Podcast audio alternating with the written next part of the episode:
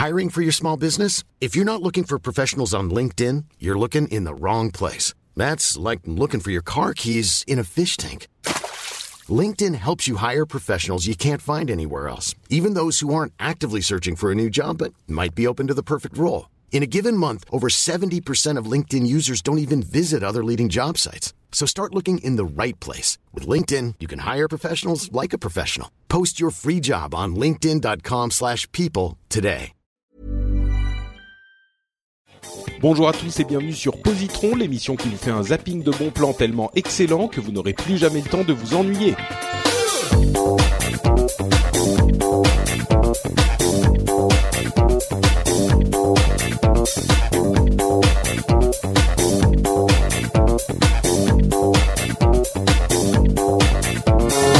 Bonjour à tous et bienvenue sur Positron. Positron, c'est une émission qui vous donne des conseils de trucs en on. Non, j'ai pas réussi à. Je voulais faire des rimes en on, mais euh, j'ai pas vraiment trouvé. Donc bonjour à tous. On vous recommande des con. produits culturels. Oui, mais voilà, c'est ce que je voulais pas dire. Corben me, me plante le truc.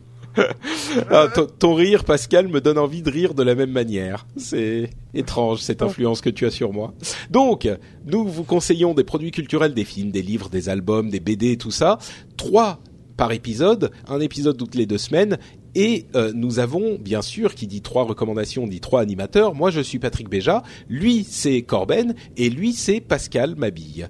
Messieurs, comment allez-vous? Êtes-vous en forme?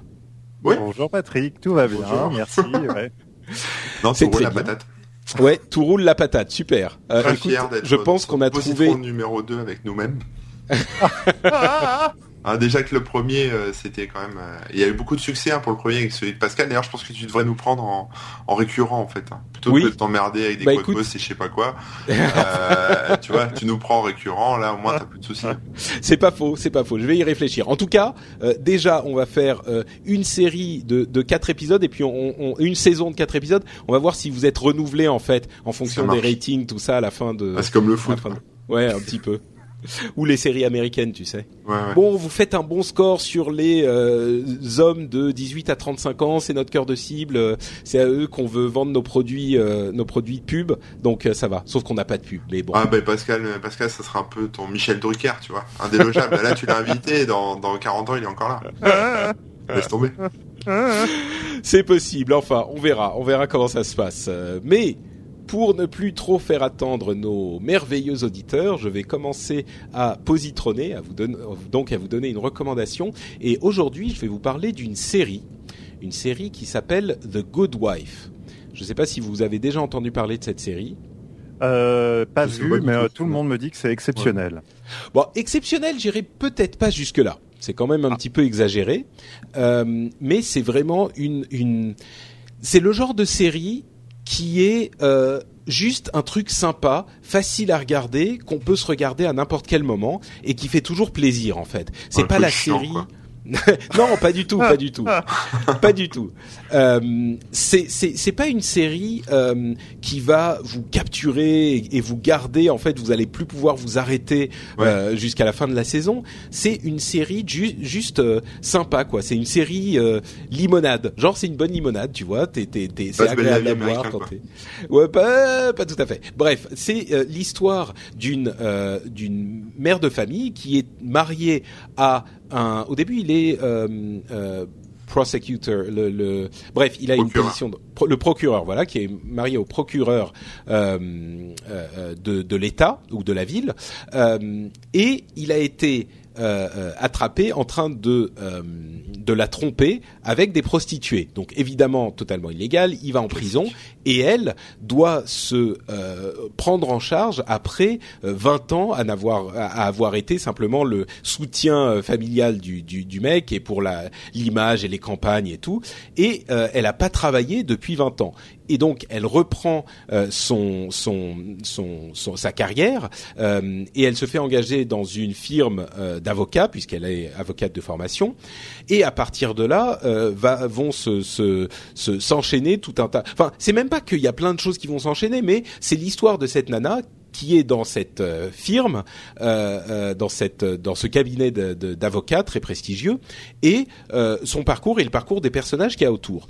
Et la force de la série, en fait, c'est pas forcément euh, cette histoire. Finalement, c'est juste une excuse pour toutes les situations qu'on va rencontrer, mais la, force en fait, c'est d'une part le jeu de euh, Juliana Margulies, euh, Mar Margulies, je sais pas comment ça se lit, euh, mais c'est son jeu à elle parce qu'elle est excellente, tout en retenue, tout en force. Elle est, elle est super bonne. Les autres acteurs sont très bons aussi, mais oh les gars, merde, je, je suis en train de vous dire que c'est une bonne actrice là. D'accord. J'étais sûr Euh, qu'il allait réagir.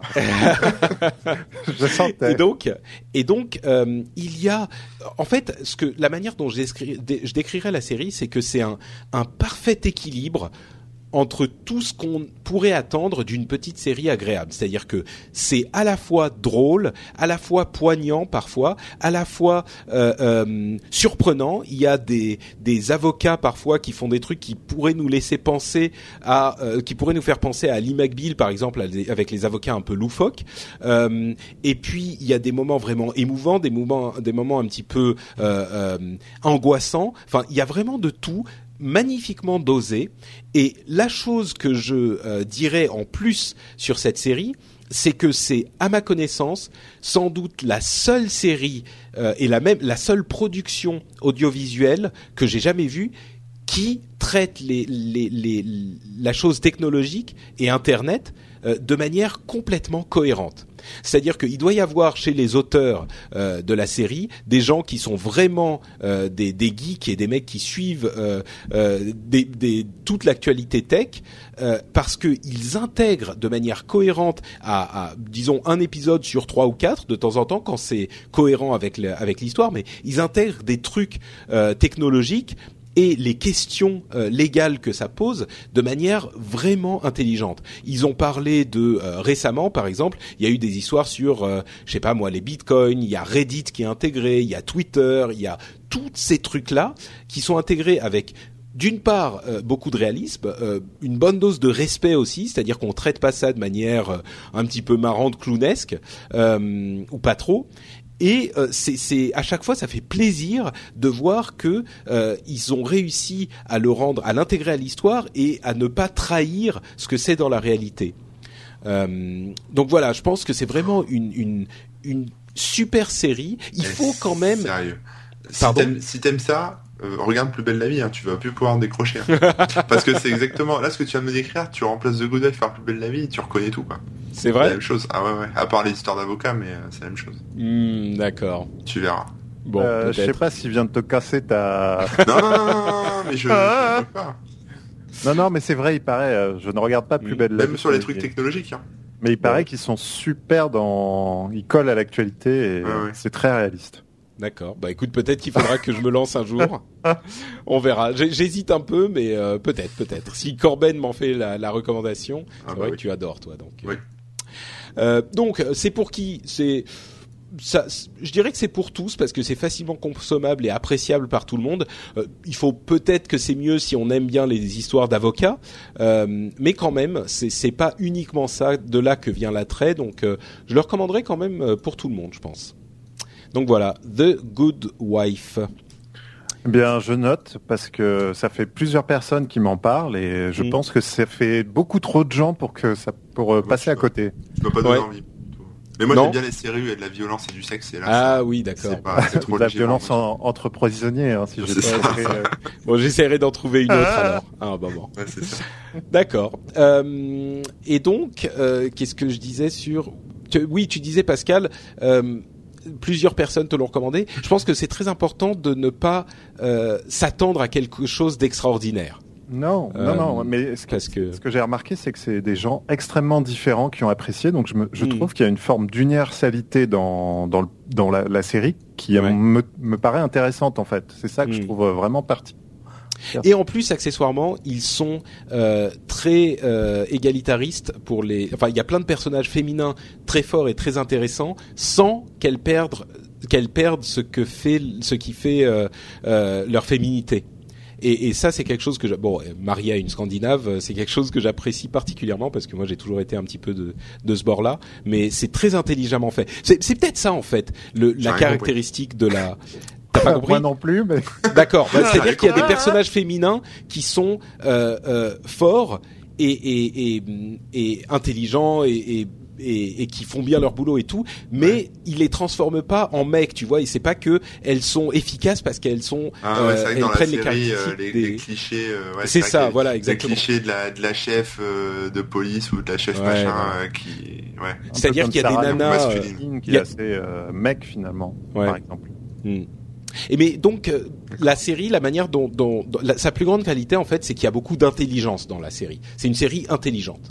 Donc voilà. Bref, ok. Je m'arrête là. Corben, c'est à toi. Euh, bah, moi, je vais vous parler d'un livre, mais au-delà du livre, en fait, je vais vous parler d'un mec qui s'appelle Mike Horn. Alors, je sais pas si vous le connaissez, si vous en avez déjà entendu parler, mais c'est un, gars qui euh, a 47 ans. Enfin, j'ai regardé sur Wikipédia, il est né en 66, donc il a 47 ans maintenant, euh, qui est sud-africain à l'origine, parce qu'il était dans les forces spéciales en Afrique du Sud. Et il a émigré en Suisse en, dans les années 90, euh, voilà. Et euh, donc, ça, on va dire, sa carrière euh, post euh, post force spéciale a commencé là, où en fait, ce gars, il est aventurier, mais aventurier pas au Genre, sens. c'est son métier. Ouais, c'est un peu son, son métier, sa passion, sa raison de vivre, mais c'est un, un pur dur, quoi. C'est un, un gars, euh, voilà, qui, qui rigole pas, quoi. Euh, en Un mercenaire en fait. je vais vous faire un peu sa, sa bio, vous allez tout de suite comprendre de, de quoi je parle. En 95, le, le mec a été en, au Costa Rica et il a pété le record du monde de descente de la plus haute chute d'eau du monde, qui fait quand même 22 mètres, et il l'a descendu en hydrospeed. Je sais pas si vous voyez ce que c'est l'hydrospeed, mais c'est une Ah, espèce de. Euh, de, de coque en plastique euh, dans lequel on est à moitié dedans, enfin ça protège en fait, mais euh, les jambes dépassent quoi, un peu comme la planche à la piscine si tu veux, sauf que ça te ça te couvre le ventre etc. Et donc tu, il a descendu ce truc là en, en hydrospeed. C'est un truc qui est fait pour descendre les rivières, un peu les kayaks, enfin un peu style kayak quoi, mais, euh, mais dans lequel on est dans l'eau quoi, on nage quoi en fait. Euh, donc il, il s'est tapé ça en 95. En 97 il s'est dit tiens si je faisais la même chose euh, sur l'Amazon et il a mis un an et demi à descendre l'Amazon en hydrospeed. C'est-à-dire que pendant un an et demi il était dans la flotte, euh, à camper sur le bord de l'eau, euh, voilà, euh, bouffer des serpents et machin. Euh, et puis à partir de là il s'est dit tiens je vais faire un truc encore plus fou, je vais faire le tour du monde, euh, mais au niveau de l'équateur. Et sans moteur, sans rien du tout. Donc tout à pied, à pied, en, vé- en vélo un petit peu, je crois aussi, en, kayak, voilà, en voile. C'est-à-dire quand il devait traverser des océans, il faisait de la voile, enfin, voilà, du bateau à voile des- ce genre de choses. Et donc il a fait un, un tour du monde complet. Alors au niveau de l'équateur, donc vous voyez un peu tous les pays que ça traverse, euh, et sans sans s'éloigner de l'équateur. C'est-à-dire que cette ligne imaginaire, il, Il l'a était vraiment pendant sur l'équateur. voilà, pendant un an et demi. Alors, on va dire à, quelques kilomètres près, hein, en haut, en bas, etc. Mais, il est vraiment resté dans, cette euh, tranche-là. Et donc, pendant un an et demi, il a, parcouru 40 000 kilomètres. Et donc, moi, c'est comme ça que je l'ai découvert, en fait, parce qu'il a sorti un livre qui s'appelle Latitude Zéro, qui est euh, un bouquin assez génial, parce qu'en fait, il raconte, il raconte vraiment tout ce voyage. L'attitude euh, L apostrophe. euh, Non, non. Ah, l'attitude, euh, voilà, le, le mot normal. Euh, où il raconte en fait tout son voyage. Effectivement, il part, je crois, du de l'ouest de l'Afrique, donc au bord de la mer. Quoi. Il part en bateau. Quoi. Ce sont des voyages dé- démarrent en bateau. Et puis après, bah après, il atteint l'Amérique du Sud. Il traverse toute la forêt équatoriale, enfin la forêt ouais, équatoriale. Euh, voilà, il lui arrive plein de trucs euh, horribles entre les gens qu'il rencontre. euh, voilà, certains sont sympas, d'autres un peu plus violents. euh, les animaux sauvages, voilà, les trucs empoisonnés. Il donne plein d'astuces, euh, par exemple de, de survie dedans. Enfin, il explique plein de choses. Euh, il y a aussi des son ressenti, on va dire mental hein, sur son expérience. C'est un mec qui est quand même costaud dans sa tête. Hein. Il a, il a des couilles, mais pas, pas que quoi. Il a vraiment, il, a, il est vraiment très très très très fort quoi. Euh, voilà, il a, il le moral en toutes circonstances. Et donc il a fait, puis alors euh, sans parler des problèmes de visa, et, enfin tout un tas de trucs. Donc il raconte toutes ses galères. Et donc il a fait son, tour, euh, son tour de- d'équateur comme ça. Enfin voilà, son, tour de latitude zéro à pied. Et donc c'est comme ça que j'ai découvert. J'ai dévoré le bouquin, j'ai vraiment adoré. Et puis je suis tombé sur un autre qu'il a sorti euh, qui s'appelle Objectif. Euh, non, je confonds, pardon. Euh, qui s'appelle. Objectif Lune. non, j'ai un trou de mémoire, mais euh, qui s'appelle, euh, je sais plus comment, je vais vous le retrouver, mais c'est pas grave. Longitude Euh, zéro, non, c'est pas la suite. là. Non, qui s'appelle Conquérant de l'impossible. Et en fait, Ah bah Là, il a fait, on va dire, encore un tour du monde. Alors, ce qu'il faut savoir aussi, c'est que pendant qu'il part faire ça, il laisse femme et enfant à la maison. Et donc, pendant un an et demi, il voit, il voit pas ses gosses, il voit pas sa femme. Alors, il y a des spots où il se donne rendez-vous. euh, par exemple, voilà, ils disent bon bah je serai là à peu près euh, dans ces eaux-là, je serai en Russie à tel endroit machin, euh, viens me rejoindre, etc. Oh, la vie de famille.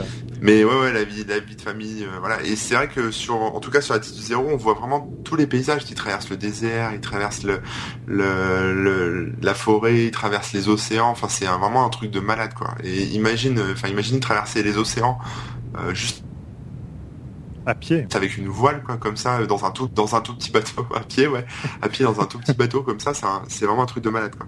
Et, euh, et donc il s'est dit, je vais faire la même chose. Donc euh, il s'est reposé un peu. Hein. Donc son tour du monde là, il a, duré de 99 à 2000, un an et demi à peu près. Et il s'est dit, je vais faire pareil en, en 2002. Il s'est dit, je vais faire le tour du monde, mais au niveau du cercle polaire. Donc euh, double challenge parce que déjà il s'accaille, il fait froid. en plus c'est quasiment que de la flotte. Et puis et puis donc pour préparer ça, il est parti, enfin il a, voulu rallier en tout cas le, le pôle Nord, mais le point zéro euh, tout en haut du, pôle euh, en 2002. Euh, sauf qu'il s'est planté, enfin il il a dû abandonner parce qu'il a, eu des gelures aux doigts je crois qu'il a dû perdre des petits bouts de doigts, etc. donc il a abandonné, mais il quelques temps plus tard, il a enchaîné son tour du cercle polaire. Et là, c'était encore un deuxième truc de malade pour moi au niveau Ah. son bouquin parce que ah, d'accord. C'est très bizarre. Oui, c'est trop long. Non, non, non, non, c'est très bizarre. T'as as, le son qui coupe de temps en temps pendant 3-4 secondes et ça revient. Ouais, c'est un peu étrange. Euh, ouais. Bon, bah bref, continue, hein, c'est pas grave. Euh, voilà. Et donc euh, et donc là bah la même chose euh, il traverse le, le, Canada. Enfin vraiment au niveau du cercle polaire donc euh, voilà et les animaux le froid surtout c'est un truc de malade quoi. Les ours blancs il y a une ou deux fois il manque de mourir de tomber dans la neige et, et de se dire que voilà il se sent bien là et qu'il va se laisser partir etc puis on pense à sa sais que ça, ça m'est arrivé ça hein. ah ouais? Où ça? J'étais allé faire du ski j'avais peut-être 13 ans et j'étais allé en non c'était à Chypre faire du ski à Chypre bref à Chypre et eh oui, ouais, figure-toi. Sauf que évidemment, il faisait froid en haut de la montagne. Moi, j'étais en jean et en pull comme un abruti. J'arrive en haut, j'avais jamais skié, j'avais un peu peur. Euh, J'arrive en haut, je me mets, euh, j'étais un peu fatigué. Euh, je m'adosse à un arbre et je me, je me, je commence à m'endormir. Je me dis ah ouais, c'est bien là, c'est cool. Je vais peut-être peut-être piquer un petit somme. et en fait, ils ont été obligés, mes potes, enfin mes amis ont été obligés d'aller appeler un un, un, garde machin qui m'a descendu euh, rapido et qui m'a mis en face du feu pour que je me dégèle. Ah Bref, enfin, euh, moi aussi je suis aventurier, tu vois. L'Amazonie, tout ça. moi j'ai ah. fait la montagne à Chypre, ok. et donc euh, bon, je, continue un peu sur l'histoire. Donc voilà, donc on, a pareil ce ressenti de lutte contre le froid et par exemple un, un moment, je pense que je me souviens plus très bien, mais je pense qu'il tombe dans l'eau, par exemple, s'il tire un traîneau, hein, faut le savoir, il tire un traîneau avec tout son bordel. Donc euh, des fois, il y a des crevasses à passer avec le traîneau, c'est très, très chaud. Et bon, quand même, ses vêtements, enfin, c'est une lutte contre la contre la montre pour pouvoir survivre, etc. Et pas geler et monter sa tente en, en quelques secondes, en quelques minutes, pour pas mourir sur place, quoi. Euh, la traversée de la Russie, c'est absolument génial parce que voilà, il, il, parcourt des kilomètres sur le pipeline, euh, voilà, de euh, qui traverse toute la Russie, qui transporte le pétrole ou le gaz, je sais plus, pour, et sans, sans, se faire choper par les euh, par les gardes, etc. Parce qu'il a pas le droit d'être là forcément. Euh, mais ça l'aide à traverser toute la, la toundra, etc. qui se qui sont vraiment impraticables. Plus les animaux sauvages. Enfin je vous passe le truc. voilà, donc ce mec-là est complètement dingue. Il a d'ailleurs pété le record de traverser du Groenland en 15 jours à cette occasion. c'est vraiment une brute quoi. Et il a recommencé en 2006. Donc après il est rentré chez lui, sa femme machin très content de le revoir. Il a recommencé pour rallier cette fois le pôle Nord, parce qu'il aime pas rester sur un échec, donc là il s'est dit on va, je vais retourner jusqu'au pôle Nord. Mais cette fois il est parti avec un ami euh, dont j'ai pas le nom parce qu'il, pareil, il est nordique, hein, euh, comme ton chanteur de la semaine dernière. euh, et euh, et euh, là, là c'était un peu différent. C'est-à-dire j'ai moins bien aimé ce bouquin-là parce qu'effectivement il est pas tout seul. c'est moins un combat avec lui-même. bon, il, on sent que c'était peut-être un peu tendu avec le mec, mais en même temps, quand on est dans des situations un peu extrêmes comme ça, euh, même si tu pars avec ton meilleur pote, ça peut être vite tendu. Sans doute. Euh, voilà, genre de choses. Et puis bon, après j'ai pas, ah, voilà, après j'ai pas tout suivi, mais il continue ses aventures. Je sais que de 2 minutes à 2012, il était sur un bateau, il faisait le tour du monde, etc. Mais bon, moi les deux bouquins que je vous recommande, enfin surtout euh, Latitude Zéro, c'est autour du, autour de de l'équateur, et puis et puis ce fameux, ce fameux Conquérant de l'impossible autour du cercle polaire. C'est vraiment deux bouquins que je vous conseille qui sont euh, qui se dévorent. Vraiment, c'est euh, c'est un truc de fou quoi. Ok, super. C'est de l'aventure, c'est voilà, c'est pas, c'est pas. euh, J'ai déjà lu plein de livres de tour du monde comme ça, où il y a plein de bobos qui partent faire le tour du monde en vélo ou en tracteur ou, Ouais. euh, ou à pied, etc. euh, qui voient plein de choses, mais qui sont très en contact avec les gens, etc. Enfin voilà, qui traversent Mm. beaucoup de trucs. Lui, c'est plutôt l'inverse, c'est-à-dire qu'il, bon, il rencontre des gens, mais il traverse quand même des déserts entiers où il lutte contre la solitude, contre la faim, contre le froid, etc. Mm. C'est un vrai aventurier. C'est un vrai, ouais, c'est un pur dur. Quoi. Et il a essayé la ligne 13 du métro parisien parce que c'est un vrai défi aussi euh, à Mais prendre. là, c'est, on n'a plus de nouvelles. Ah oui, c'est ça en fait. C'est sa plus grosse épreuve.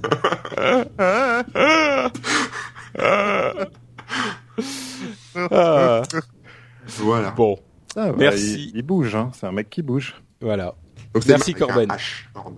Pardon Non, Horn. je dis Mike Horn avec un H. Très bien. Merci Corben. Pascal, c'est à toi. Eh bien, moi, je vais terminer avec quelque chose de beaucoup plus intimiste, puisqu'il s'agit du film Garde à vue, un film français de 1980 réalisé par et écrit par Claude Miller, avec des dialogues de Michel Audiard, et plus intimiste tout simplement parce que c'est un huis clos qui se passe euh, le soir de la Saint-Sylvestre, avec euh, Lino Ventura, Michel Serrault et Romy Schneider, et en fait, c'est l'enquête euh, de l'inspecteur qui est joué par euh, Ventura qui va essayer toute une nuit de savoir si oui ou non euh, Michel Serrault, qui est un notaire de province, est coupable du meurtre d'un enfant. Et voilà, et Romy Schneider joue sa femme. Et pourquoi je vous parle de ce film? Pourquoi je vous parle de pourquoi j'ai choisi Garde à vue? Tout simplement parce que ça fait partie de ces films français qu'on connaît peu ou en tout cas du moins qui qui ont vieilli, donc on n'a pas souvent l'occasion de les regarder ou en tout cas de se dire tiens ça serait sûrement un excellent film. Et je pense que c'est un des meilleurs films français ou en tout cas là où le cinéma français est capable de faire des prouesses, c'est-à-dire dans le huis clos, dans la situation de, de du dialogue, de la discussion à deux. Euh, je pense que c'est un peu euh, l'ancêtre d'un tas de choses, euh, comme pourrait l'être Camelot, voyez-vous, dans, dans ce côté euh, conversation euh, autour d'une table. Et euh, voilà, je vous conseille ce film, c'est Garde à vue. Euh, Il y a eu un remake américain qui est une catastrophe parce qu'ils n'ont rien compris. Et alors un autre conseil, je vous conseille surtout de ne pas lire la page Wikipédia du film euh, parce que je crois que le, le type n'a pas compris. Il raconte toute l'histoire, donc c'est un spoil intégral. Et là, euh, il faut vraiment démarrer juste sur cette idée de voir euh, euh, Michel Serrault se poser à une table et commencer à se faire questionner par euh, par Ventura, qui est assisté de Guy Marchand, exceptionnel Guy Marchand dans ce film. Vous verrez un peu une sorte de Jason Bourne à la française de l'époque. Oh, Ah c'est une belle promesse. Pour ça. du rêve. voilà, c'est- vraiment une magnifique enquête.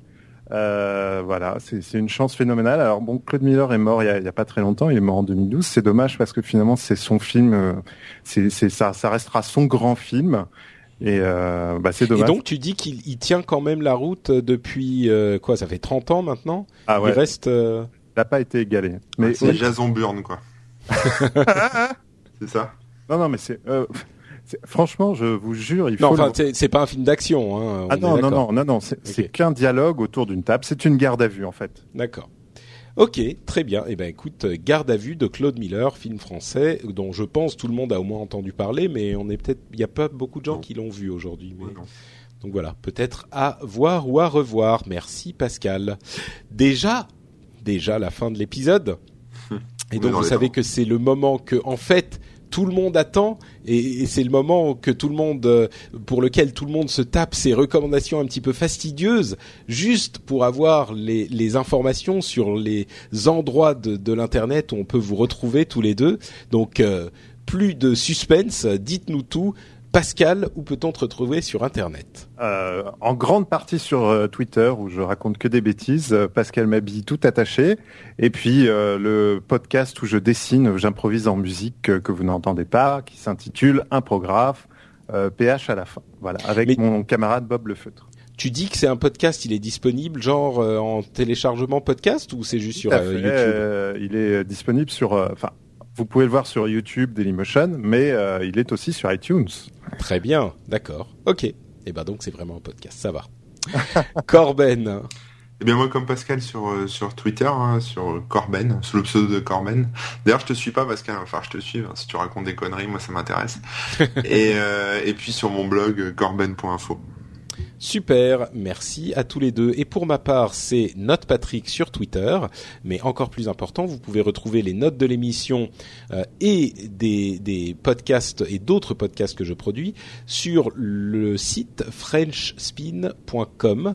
Donc si vous avez euh, des, positrons, euh, des recommandations que vous n'avez pas vraiment entendues ou dont vous n'êtes pas sûr de la manière dont on les épelle, vous pouvez aller sur le site et vous aurez non seulement toutes les recommandations de cet épisode, mais tous les épisodes précédents aussi.